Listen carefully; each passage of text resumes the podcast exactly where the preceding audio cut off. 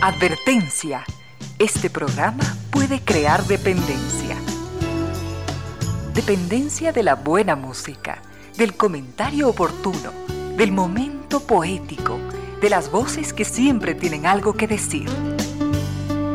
Aquí se unen la música y la palabra, con cierto sentido.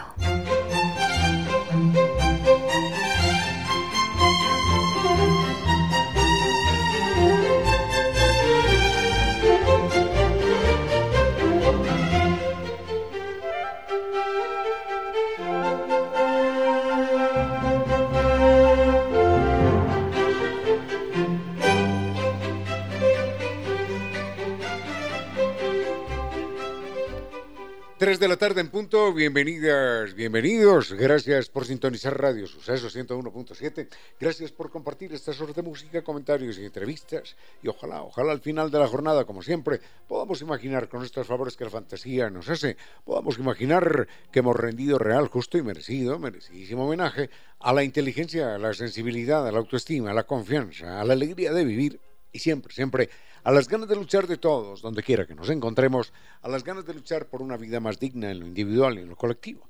Y en esta tarea de cada tarde, de cada jornada, de manera mm, generosa, inteligente, leal, nos acompañan ustedes con sus correos, contactos y mensajes en estas direcciones de las siguientes redes sociales.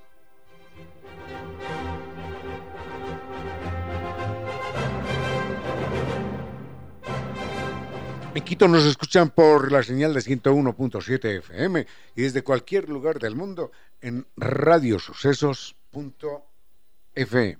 Recuerden además que mm, las redes sociales eh, son sucesos, correo electrónico, sucesos arroba radiosucesos.fm, en Twitter arroba radiosucesos en Instagram arroba radiosucesos y en Facebook Radio Sucesos Ecuador.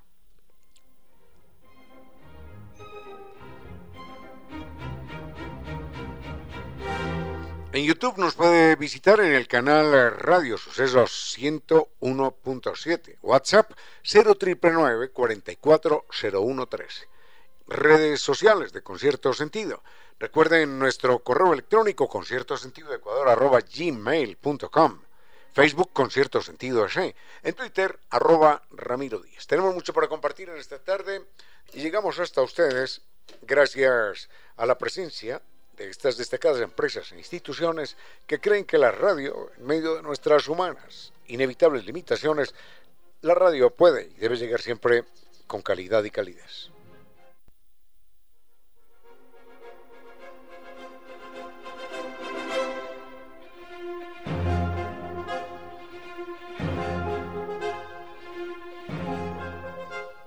Recuerden que el Carnaval de Oruro llega a San Tours con la fiesta folclórica más vibrante de América Latina. Recuerde, es la propuesta para atrevernos a descubrir el mundo mágico de los incas, sus increíbles templos en Machu Picchu. Sienta toda la energía junto al lago Titicaca, el Templo del Sol y una fiesta de sabores andinos. Embarquémonos en un viaje épico, desafiemos los límites de la imaginación en el Salar de Uyuni, donde el cielo y la tierra se unen ante nuestros ojos.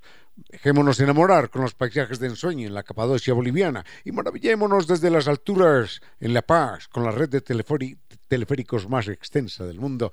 Recuerden, dos países, un tour, 12 días, para vivirlos sin límites, con guía acompañante desde Quito y como siempre el gran servicio San Viturs. Reserve hoy mismo y mantenga y cree los recuerdos más bellos de su vida con Sambiturs. Naciones Unidas y Veracruz, frente a la sede de jubilados de IES. La página es. Recuerde el teléfono 600-2040. Es el momento de viajar porque Sambiturs cumple con nuestros sueños y siempre nos acompaña.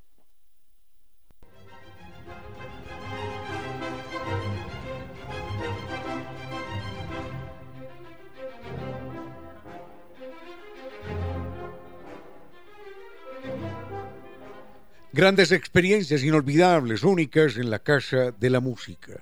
Allí se disfruta de una variada programación en su sala de conciertos, reconocida como una de las mejores de América Latina por la acústica excepcional. Mayor información, casadelamusica.es.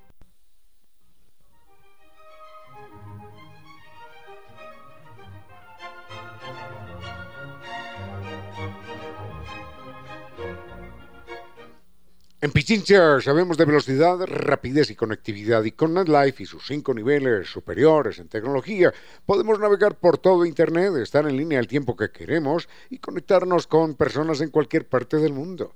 Elija NetLife, recuerden NetLife Internet inteligente para un mundo inteligente. Conozca más en la página www.netlife.es ¿eh?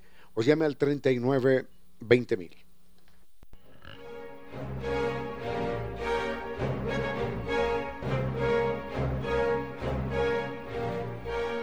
Problemas de humedad por capilaridad ascendente ya no van más. Recuerden que la solución existe, es científica, técnica y con garantía de por vida y la entrega Kibli de Nova Técnica. El mail es ecuador.novatecnica.com, la página novatecnica.com y dos teléfonos 098 2600588 y 098 81 85 798. Con cierto sentido.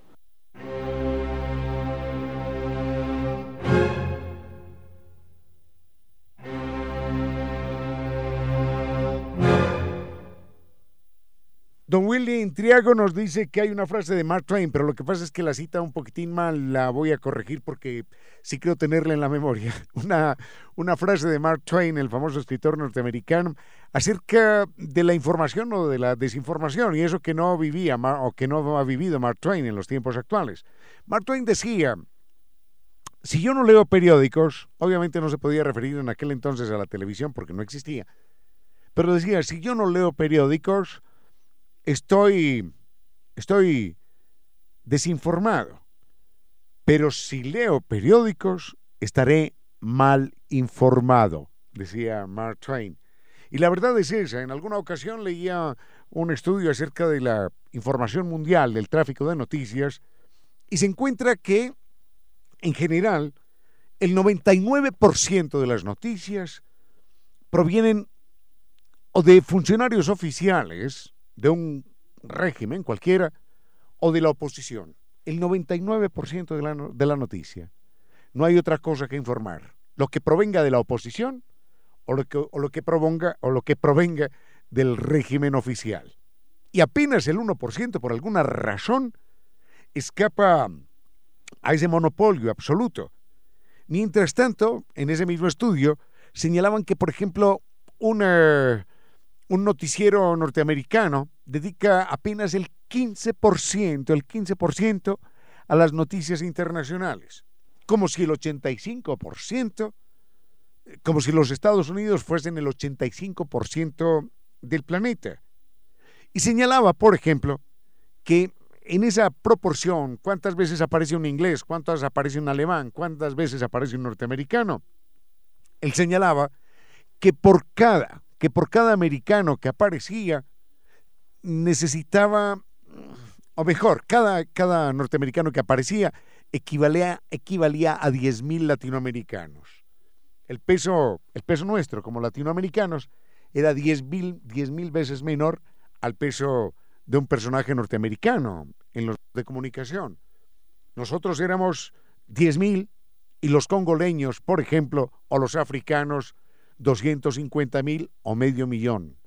Así que cada norteamericano en las noticias tenía el peso equivalente a tranquilamente 250 mil africanos y a veces a medio millón. Lo que decía Mark Twain era eso. Si no leo periódicos, estoy mal informado. No, estoy desinformado. Si no leo periódicos, estoy desinformado. Pero si los leo, estaré mal informado.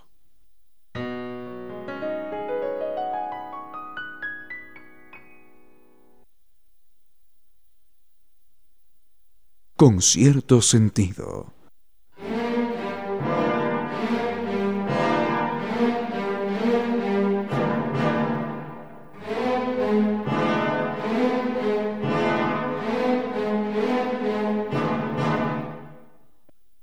Un oyente dice que está muy entusiasmado, mil gracias, mil gracias, con un libro que comentamos y que recomendamos hace mucho tiempo, un libro de editorial Turner Noema que se llama El tigre que no está.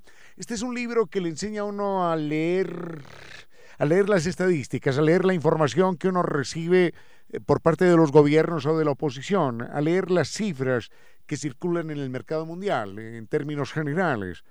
Esto es verdaderamente importante porque uno tiene siempre, siempre, o debería por lo menos, hacer alguna correlación. Los griegos decían que una persona culta era aquella que sabía de música, de filosofía y de matemática, y consideraban que la persona que no sabía de matemática simplemente no podía entender el mundo y estaban en todo lo cierto. Hoy, por alguna razón, eh, cosa curiosa, el mundo, la gente se ufana de no saber matemáticas. Yo de matemáticas no entiendo absolutamente nada. La matemática es un software fundamental, es un software mental para entender el mundo. Cualquier problema político, cualquier problema inclusive ecológico, es un problema que se puede reducir, que se puede explicar en términos matemáticos. Cualquier cifra que nos dan vale la pena que la convirtamos teniendo eh, algunas referencias, algunos patrones. Recuerdo, por ejemplo, en su momento que eh, los Estados Unidos calcularon que durante la guerra de Irak, este cálculo lo estaba haciendo un minutito antes, durante la guerra de Irak, decían los Estados Unidos, eh, murieron algo así como 80 mil soldados iraquíes. Si esos soldados iraquíes, en proporción a la población de ese país, fuesen soldados norteamericanos en proporción a la población norteamericana, estaríamos hablando más o menos de millón y medio de soldados norteamericanos muertos. Entonces uno dice, bueno, es que eran 80 mil. No, pero en términos de los Estados Unidos, eso equivale a un millón y medio de soldados norteamericanos muertos. Y ese millón y medio de norteamericanos muertos equivaldrían a tener 50 guerras de Vietnam. Así que, imagínense, imagínense lo que fue aquello. Si los Estados Unidos perdieron 50 mil hombres en Vietnam y se considera una tragedia nacional, porque lo fue. Perder un solo soldado es, una tragedia, debería ser una tragedia nacional. Los Estados Unidos perdieron 50.000 soldados.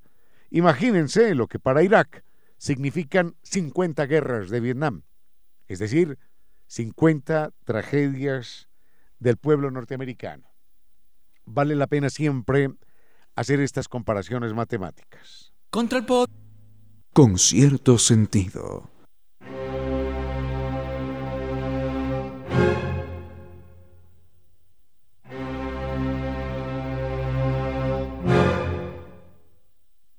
Los eh, laconios, los eh, espartanos fueron eh, los primeros que crearon esto terrible que después pusieron en práctica los nazis, que fue la eugenesia. Ellos definían a través de un consejo de militares y de ancianos, definían si un niño mm, al nacer, oh, si estaba deforme o si aparecía muy flaquito o muy bajo de peso, podía o no vivir. Si consideraban que ese no iba a ser un guerrero, entonces lo arrojaban por un abismo, lo arrojaban por un despeñadero. Después de los, de los cinco años de edad, las personas dormían sobre juncos. Y solo al cumplir los 65 años, las personas tenían derecho a dormir sobre una cama. En una cama dormían solo los niños hasta los cinco años y después a partir de los 65, no antes y eh, la gente se bañaba con agua helada y algo, algo extraordinario era que se motivaba, se impulsaba, se proponía, se incentivaba el robo para que todos estuvieran siempre alertas, para que nadie tuviera ninguna vocación de solidaridad o espíritu flojo con nadie. El robo era aclamado y era aplaudido y era castigado, no al ladrón, sino al que le robaban. Enseguida les cuento, les cuento algo más de este, de este pueblo de guerreros extraordinarios.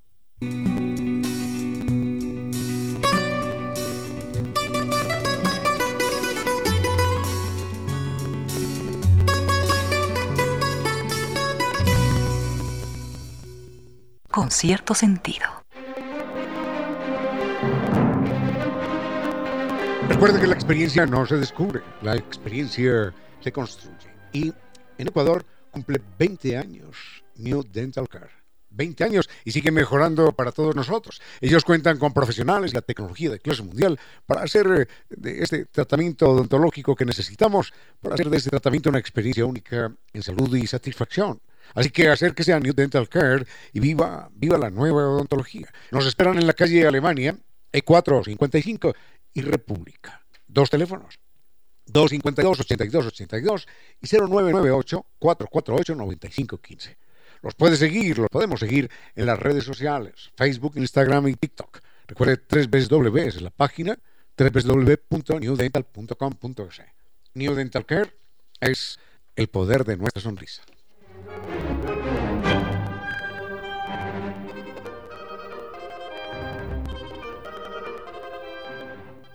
Decíamos hace un momento que, en la antigua Esparta el robo era incentivado, era motivado, era aplaudido y era castigado aquel al que se le robaban, aquel que permitía que le robaran. Y nos dice nuestro compañero Giovanni Córdoba en controles que, que, nos falta poco para volvernos espartanos, pero solo en ese sentido. No, no, no le falta razón a Giovanni. En todo caso, la vida era tan dura allí que los hombres se podían casar solamente a partir de los, de los 30 años y las mujeres solo a partir de los 23. Y entrar a la vida pública solamente se podía también a partir de los 30 años. Y en ese estilo de ellos, recordemos que no había música, salvo la música militar, no había poemas, salvo los poemas militares, no había ninguna, ninguna, ninguna forma de arte, y eh, se ufanaban de no saber nada de ciencia, nada de arte, nada de cultura, nada de nada, salvo de combatir. Y los jóvenes eran invitados a las reuniones de los mayores, pero no podían nunca pronunciar una palabra. En alguna ocasión, no recuerdo el nombre del rey, pero para que veamos el ejemplo de lo que significa lacónico, que por esto empezó la historia, de lo que significa expresarse con pocas palabras, en algún momento un rey de un pueblo vecino se acercó a ellos a pedirles ayuda. Y ya veremos qué fue lo que pasó. Mujer de arena, tu piel encierra sombras y divinos infiernos. En pocas palabras, la poesía dijo. Mujer de arena, tu piel encierra sombras y divinos infiernos.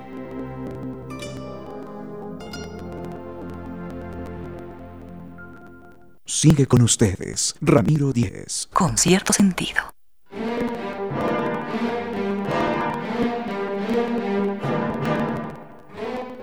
Todo esto que estoy contando se originó con eh, la pregunta del oyente acerca de la expresión lacónico. Lacónico quiere decir, sabemos todos, expresarse con, pocas palabras. Y lo, lo, lacónico viene de Laconia. Era un pueblo duro, severo, rígido, que no gastaba una palabra de más. En alguna ocasión un, un rey, no recuerdo el nombre, llegó hasta, hasta una multitud de, laconios que estaban reunidos y eh, entregó una arenga larga explicando que había habido hambruna en su tierra que las dificultades habían sido muchas, que habían trabajado, pero que los dioses los habían castigado en una época con intensas lluvias, después con sequía absoluta, después que llegó la peste, en fin, mil cosas. Y cuando él dijo, necesito saber si ustedes nos van a ayudar o no, el comandante, el representante de los laconios, de los espartanos, dijo, hemos olvidado lo que dijiste al principio, no hemos comprendido lo que dijiste en la mitad, y no nos interesa lo que has dicho al final. Di con menos palabras lo que quieres. Entonces el tipo llevaba una bolsa vacía, la mostró vacía y se las arrojó a ellos. Entonces dijeron, comprendemos.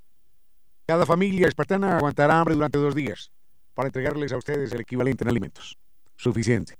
Ahora márchate y manda, envía a tus soldados a que recojan nuestra ayuda. Y eso fue todo. Así era el pueblo laconio, así era el pueblo espartano con cierto sentido.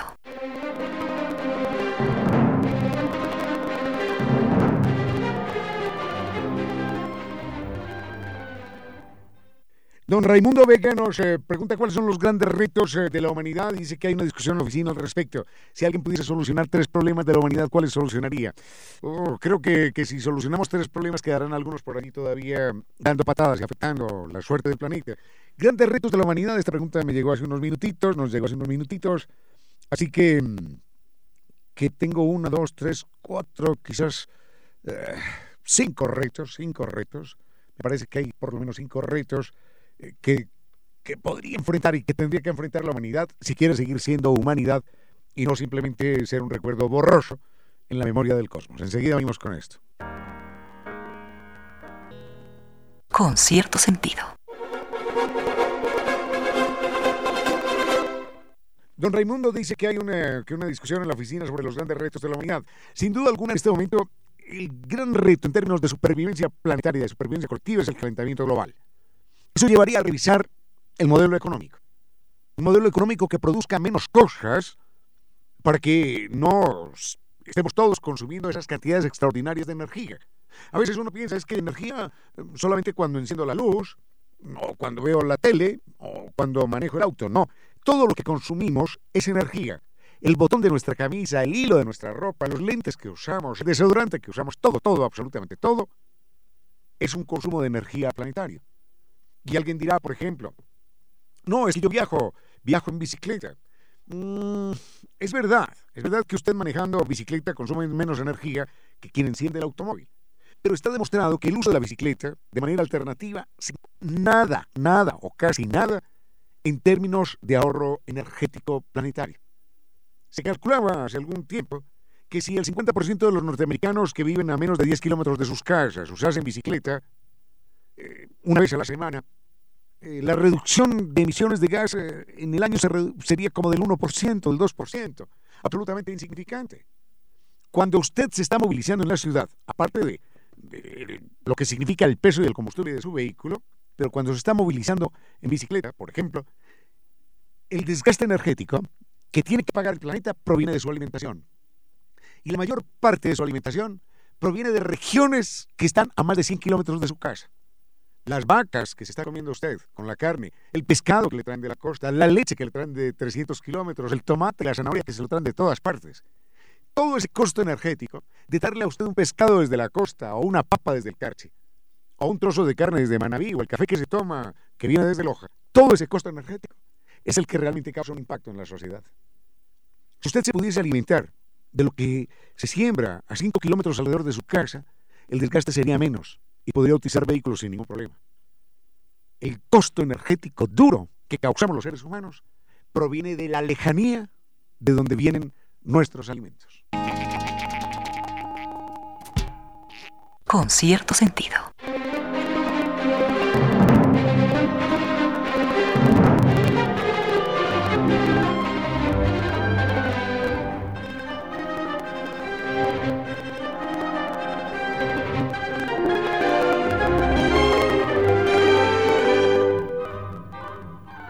Recuerden, eh, Novatecnica es la posibilidad de que se solucione por siempre y para siempre el problema de la humedad por capilaridad ascendente. El problema de humedad por capilaridad ascendente eh, puede ser enfrentado con albañiles, pintura, ladrillo, cemento, todo lo que quiera, durante mil años y no va a tener solución. Desaparece un tiempo, lo que dura el maquillaje y vuelve a aparecer. La solución es científica, técnica, con garantía de por vida.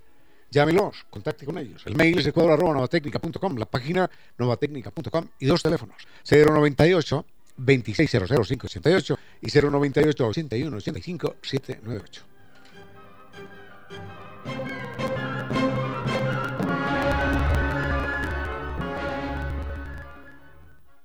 Los grandes retos que tiene que enfrentar el ser humano. Señalábamos que es el calentamiento global y que buena parte del calentamiento global está explicado Mm, por la cantidad de energía que el planeta tiene que gastar para que nos podamos alimentar.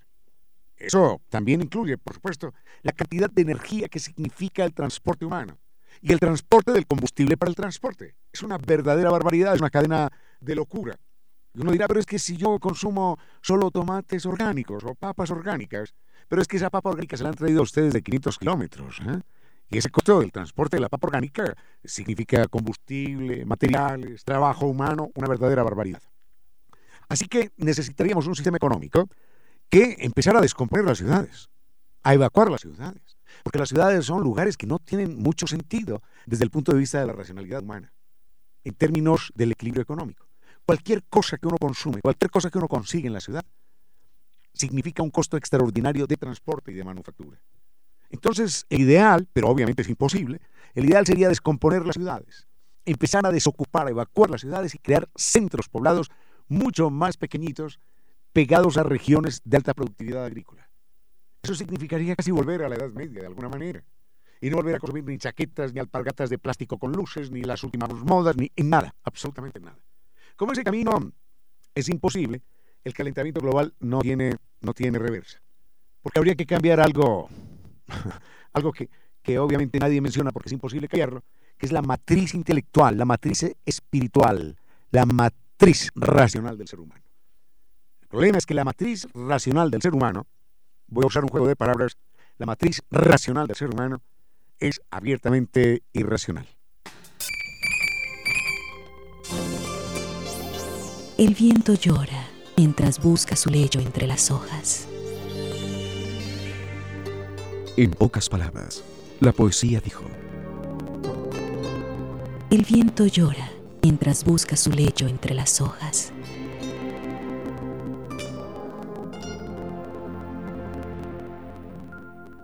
Sigue con ustedes, Ramiro Díez. Con cierto sentido.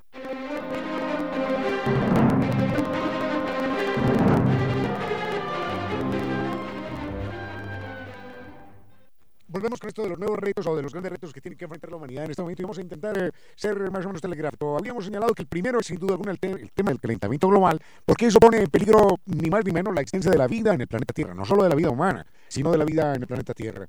Mm, el segundo asunto, y está vinculado también con esto del calentamiento global, es el de la lucha contra la inequitativa distribución de la riqueza. En la medida en la que unos seres humanos sienten que tienen demasiado poco versus otros que tienen demasiado en exceso, como una forma de locura.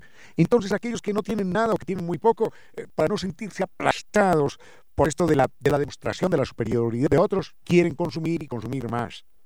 Adicionalmente, el ser humano tendría que luchar contra todo tipo de fanatismos, contra los fanatismos políticos, contra los fanatismos religiosos que matan a unos y que matan a otros, contra, contra la discriminación contra la mujer, contra la las discriminaciones étnicas, eh, todas esas formas eh, de oscurantismo, que no son más que formas de, de, ignorancia y que demuestran que parte del cerebro humano sigue sin estrenarse, tendrían que ser combatidas por la humanidad. Las eh, discriminaciones contra homosexuales, contra lesbianas, contra transgéneros, las discriminaciones contra mujeres, contra personas de otras razas, de otras religiones, o contra las personas que no tienen ninguna religión. Todas esas discriminaciones tendrían que ser borradas de la faz de la tierra. Y el otro ese es un tema más silencioso, más complicado, al que no se le presta atención. Es el de qué hacer con las personas mayores. Este es un tema delicadísimo y rara vez se menciona. Enseguida venimos con esto. Con cierto sentido.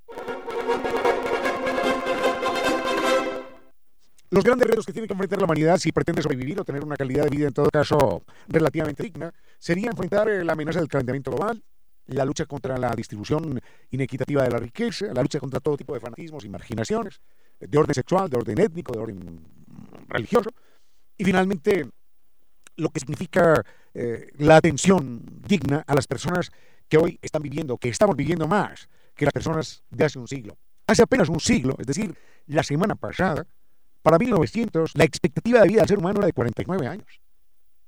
Hoy esa expectativa prácticamente se ha duplicado significa que el mundo, el mundo no ha cambiado en términos de atención a unos grupos etarios o a otros, no. Significa que estas personas de 50 años, que en 1900 ya desaparecían de la faz del planeta, en términos relativos, en términos generales, ya hoy estas personas tienen 35 y 40 años por delante. Y de vida, ¿no? De vida, no, no, no, inútiles. Es decir, están todos los días naciendo personas de 50 años. Ese es el problema demográfico. Están naciendo niños, sí, están naciendo bebés todos los días. Pero más que bebés, están naciendo personas de 50 años para las cuales esta sociedad no está preparada. La sociedad está preparada para atender a los niños que nacen, pero no a las personas de 50 años que nacen y que a la vez quieren ser descartadas por una, por una estructura social obsoleta que no ha tenido en cuenta esta perspectiva demográfica. Volvemos con esto. Con cierto sentido.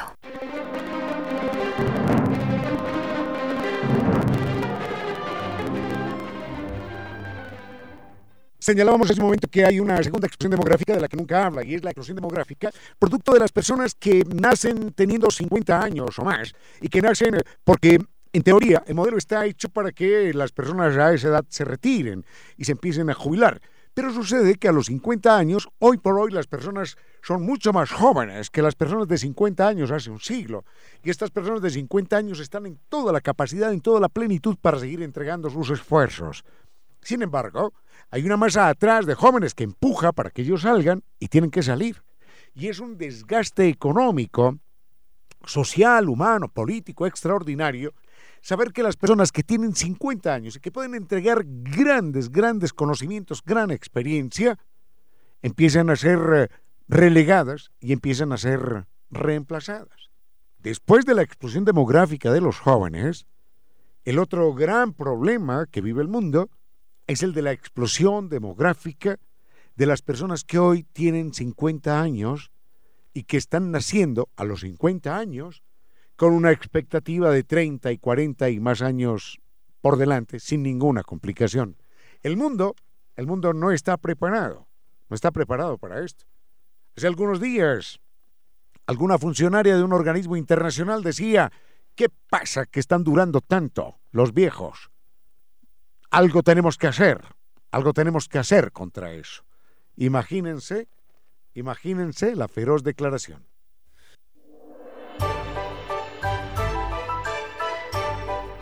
Filósofos que enseñaron a pensar y a vivir, y que siguen enseñando a vivir y a pensar por encima de los siglos.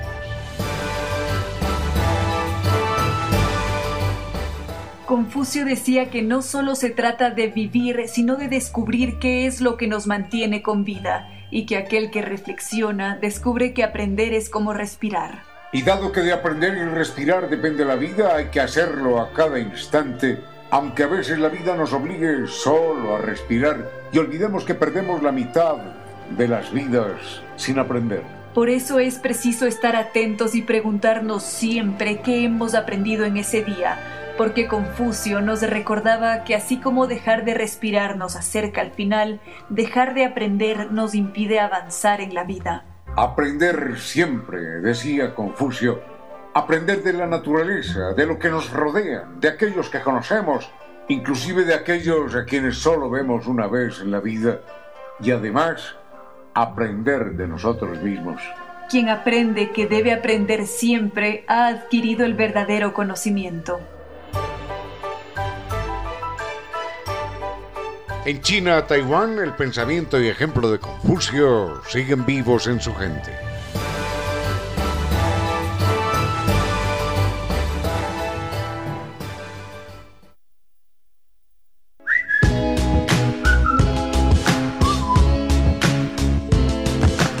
Y ahora, bienvenidos todos a un vuelo de música y palabra. Bienvenidos a este espacio con cierto sentido, con Reina Victoria Díez, para que todos disfrutemos de un vuelo de música y palabra. Queridos amigos, hoy estamos ya jueves 31 de agosto de 2023, son las 5 de la tarde y si es que el reloj marca las 5, eso quiere decir que empezamos a volar siempre por lo alto porque recordemos que en este espacio tenemos licencia para permitir a la imaginación que vuele, para que haga lo que quiera, en otras palabras, porque sí, el único límite es nuestra imaginación.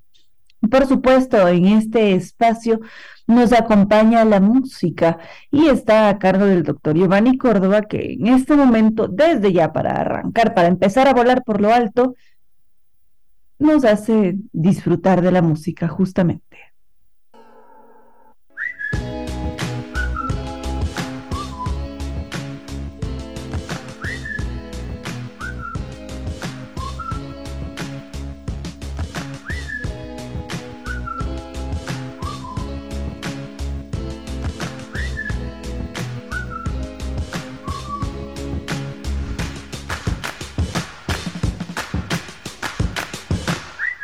Amigos, sigamos con diferentes temas justamente. Y lo que quería compartir con ustedes que me dejó sin palabras definitivamente antes de ir con, con historias, con ciencia, con literatura. Mm, me quedé impactada con toda la situación polémica que hay ahora en, en, en Italia, que no sé si es que han estado siguiendo las noticias, pero hubo todo un inconveniente con el marido de la primera ministra italiana que dio unas cuantas declaraciones al aire, es un periodista muy reconocido de Italia, sobre la mujer y todo lo que sucede en ese ambiente de la violencia de género. Me encantaría compartir con ustedes este artículo si es que le, lo encuentro o si no, bueno, ya les voy contando lo que recuerdo, cómo me impactó también, porque sí que me parece importante conversarlo, que esté en, en boca de todos, porque es importante cuestionar si estos temas, temas de violencia de género. Entonces, si es que el doctor Córdoba me da un temita musical adicional, a ver si es que encuentro el artículo, y si no, bueno, ya les cuento lo que recuerdo.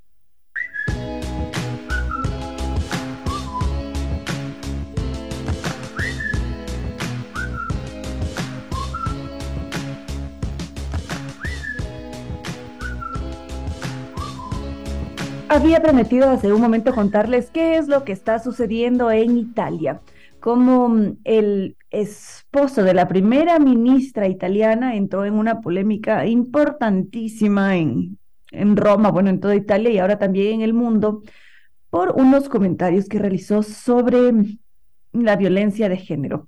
¿A qué viene todo esto? Esta persona de la que estamos hablando se llama Andrea Giambruno que como ya les había dicho es la pareja de la primera ministra italiana, Giorgia Meloni.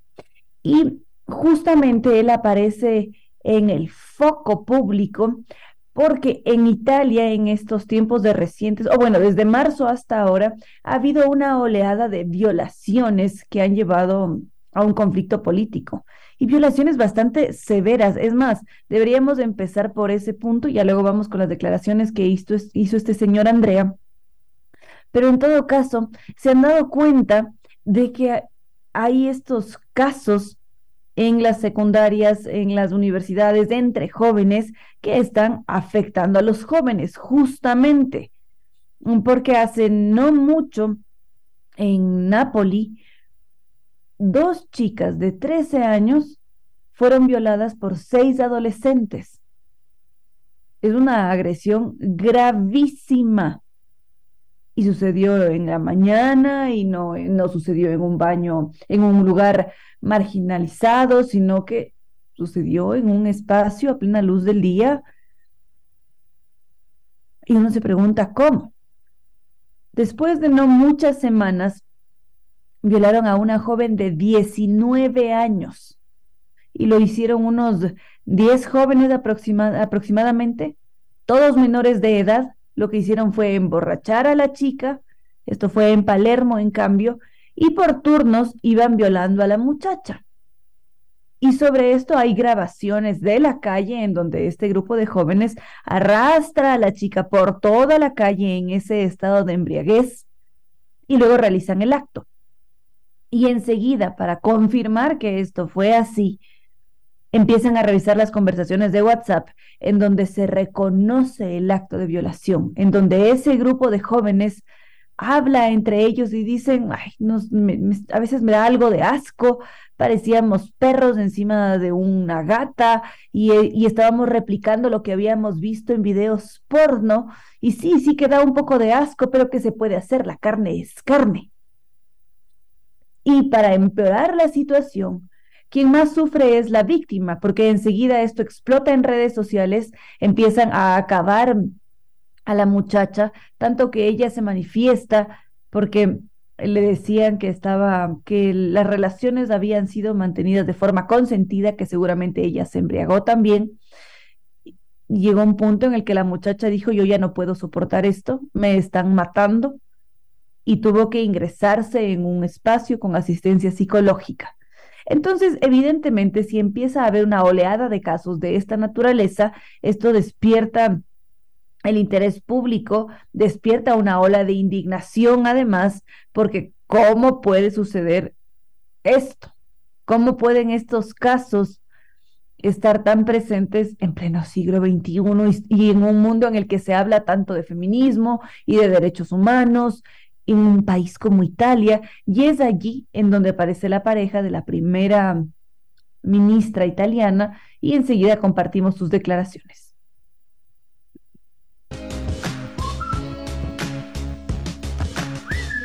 Sigamos con el desenlace de esta historia. Muchas gracias a Lorena Calahorrano que se encuentra en sintonía, también Pablo, Andrés Torres desde Barcelona que comenta este, este tema y nos dice, claro, el novio de Meloni, la primera ministra italiana, em, que es un reconocido periodista en televisión, dijo durante una entrevista lo siguiente, que esto es lo que ha generado toda la polémica, porque a él le preguntaron qué se podría hacer para disminuir este, estos casos? ¿Qué se podía hacer para evitar incurrir en esta clase de problemáticas?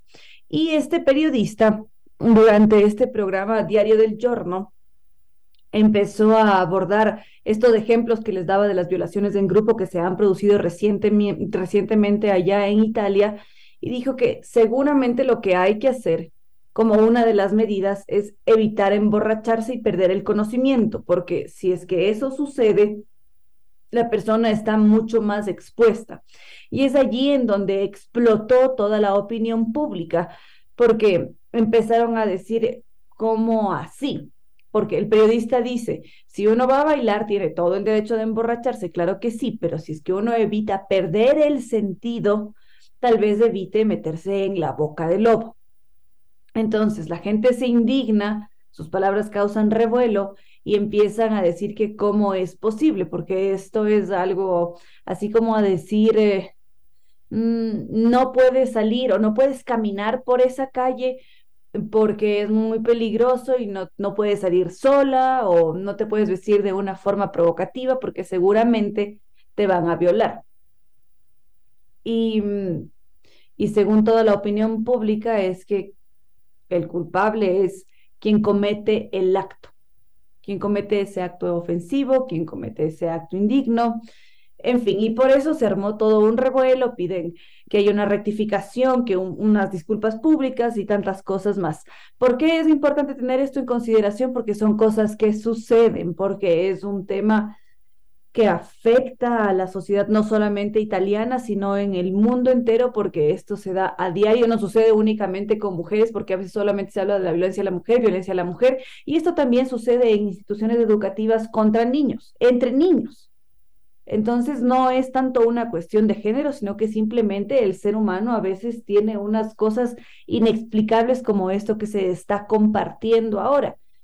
Y sí que considero que la pareja de Meloni tiene un buen punto cuando dice que no hay que llegar a ese punto de perder el conocimiento, porque si ahí en ese momento uno pierde la capacidad de decir no o de decir sí o eh, es, es cosa seria, es decir, no debería pasar bajo ninguna circunstancia, pero también hay que tener cuidado. O como aquí en el Ecuador, a veces nos toca caminar con mucha cautela por la calle o evitar salir a cierta hora, porque la realidad en la que vivimos lamentablemente hace que nuestra vida corra peligro si es que estamos a la una de la mañana saltando por el parque mientras hablamos por teléfono. Seguramente no, el riesgo de que nos roben será mucho mayor. Y eso hace que perdamos ciertas libertades. En todo caso, son casos que preocupan, que causan revuelo no solamente en Italia, sino en el mundo entero. Y esto es algo que, que quería compartir con ustedes. Enseguida comparto otros mensajes y seguimos desarrollando este programa.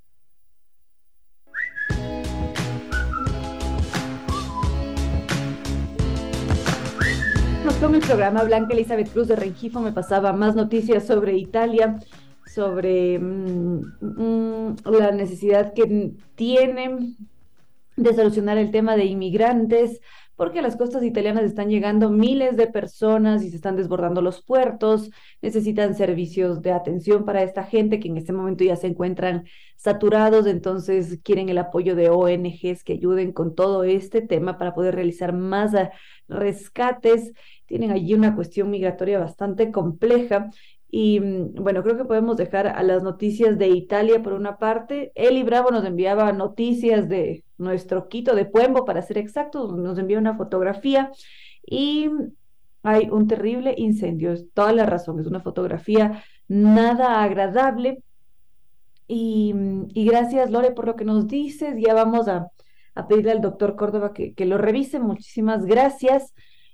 Algo más. Ah, sí, tengo otro, no sé si es que anuncio, tengo algo más que decir dentro de un ratito más, pero tengo que conversar con el doctor Córdoba y, y enseguida continuamos.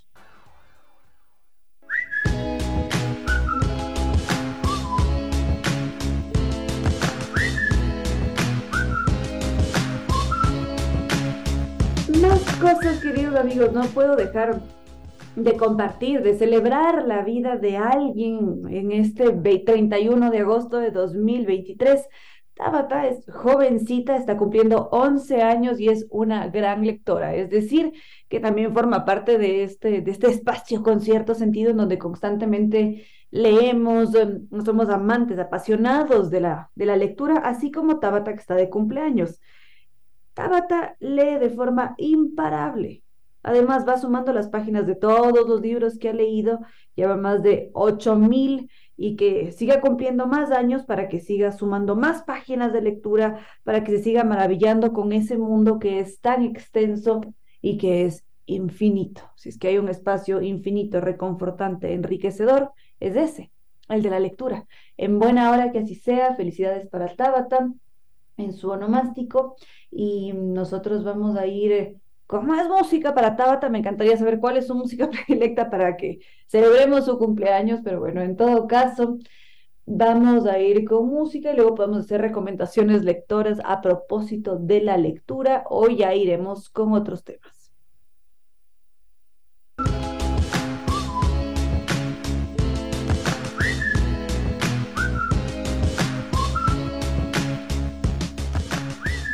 No olvidemos, queridos amigos, que para este 9 de septiembre la Casa de la Música tiene preparada una velada muy especial porque la pasión del flamenco y la música ecuatoriana en este espectacular concierto Andes Andaluces va a deleitarnos con esa puesta en escena única.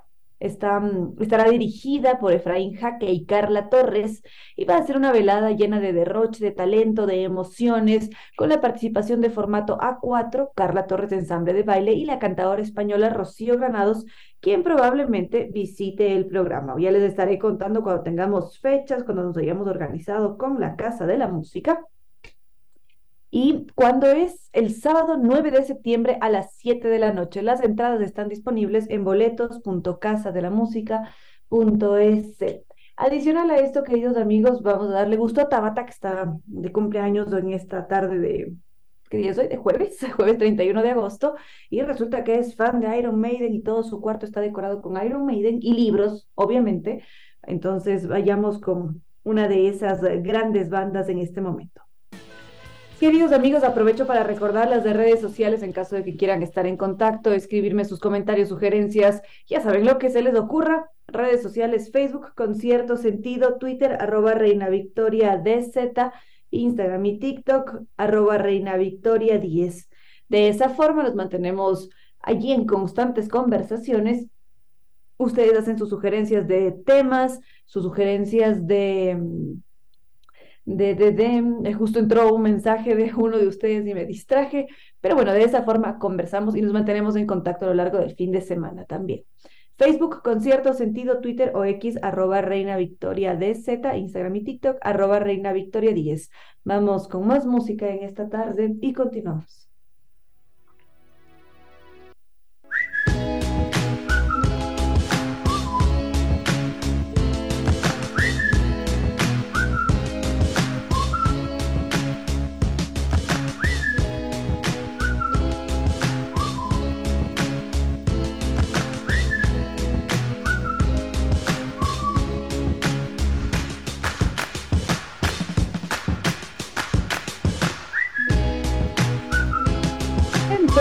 Queridos amigos, ya tenemos eh, acá que nos dice. Ah, por acá Pablo Galarza dice, no me dejaron escuchar completo Iron Maiden. Sí, pues que luego tal vez me llamen la atención, les confesaré aquí al aire a miles de personas, les confieso que luego me llaman la atención, porque a veces nos ponemos muy metaleros o nos ponemos muy rockeros y eso eh, a veces a veces golpea un poquito, pero podemos poner un clásico, ¿no es cierto, doctor Córdoba? En, en compensación podemos poner uno de los clásicos. ¿Qué hora es? 5 y 48 de la tarde.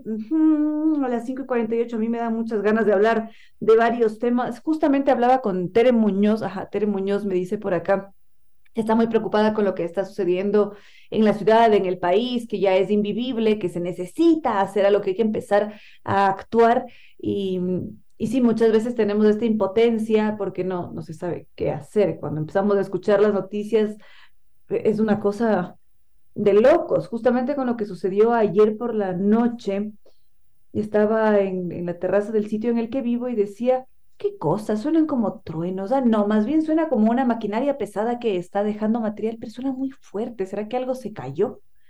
Y uno está con esos cuestionamientos en la cabeza y cuando se entera de la realidad de las cosas, dice, estamos viviendo en un mundo de miedo, en donde impera el miedo, en donde impera el terrorismo, que es una forma de usar el miedo, pero con fines políticos. Si justamente este terrorismo del que se habla proviene de toda esa época jacobina de la Revolución Francesa, y desde ese momento se queda el término y lo manejamos ahora como lo manejamos, y y es un ejemplo, es una forma de control puro. Ustedes se recordarán a esta figura de la que siempre habla Ramiro, que es de Robespierre, y ese hombre habla siempre del terror, de un terror puro, de un de infundir el miedo, porque esa es una buena forma de mantener controlada a una sociedad política, porque esa es una forma de poner límites. Y por allí también entran las teorías de Maquiavelo. En fin, pues podríamos hacer un comentario adicional. Ya vemos si es que nos alcanza el tiempo, si no hacemos a vuelo de pájaro antes de despedirnos. Pero bueno, vamos a ir con más música, como lo habíamos prometido, doctor Córdoba. Vamos con un clásico para Pablo Galarza, que se quedó con ganas de acabar de escuchar el tema musical Alexander the Great de Iron Maiden.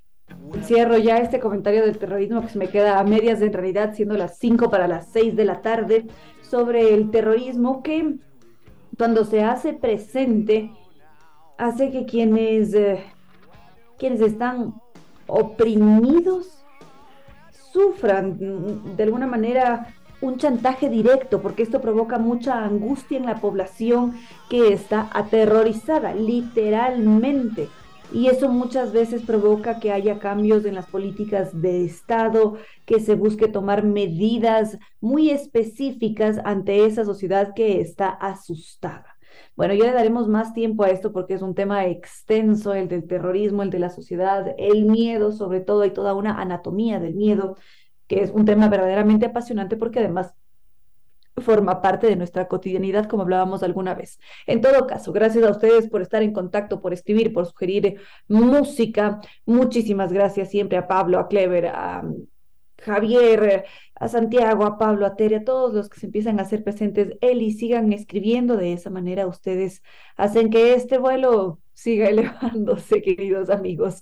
Gracias también a nuestros queridos auspiciantes San Viturs que nos dice nos vamos directo a vivir una fiesta folclórica vibrante allá con el Carnaval de Oruro, también nos vamos a Machu Picchu a, vibrar, a sentir ese mundo mágico de los incas con sus increíbles templos. Son dos países, un tour y 12 días para vivirlos sin límites. Lo hacemos con guía acompañante desde Quito y con un muy buen servicio. Podemos reservar hoy para crear los recuerdos más bellos de la vida con Zambi Tours. Llamemos ahora al 600-2040 o si no, podemos ir directamente a sus oficinas en las Naciones Unidas y Veracruz frente a la sede de jubilados del IE. Su página web tres veces W Recordemos que es momento de viajar, cumplir nuestros sueños ahora, porque San nos acompaña. Y la Casa de la Música, a vivir experiencias musicales únicas en la Casa de la Música.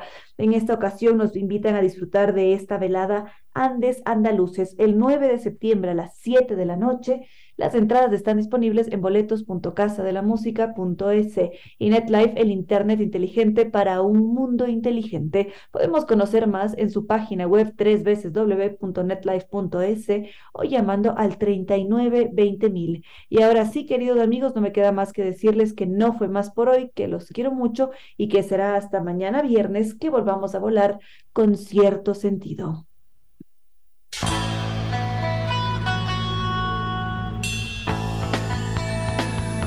Como dicen, es cierto que en la vida no hay casualidades. Piense, ¿por qué escuchó usted este programa? Tal vez escuchó aquello que necesitaba o tuvo la sospecha de esa luz dentro de su propio ser. Una gota de agua, un corazón que late, una semilla en su memoria, un remanso en medio de sus prisas, una voz que aliente su esperanza, una pluma para sus alas. Algo de eso hemos querido ser. Aquí, en concierto sentido, con Ramiro Díez. Y Reina Victoria Díez.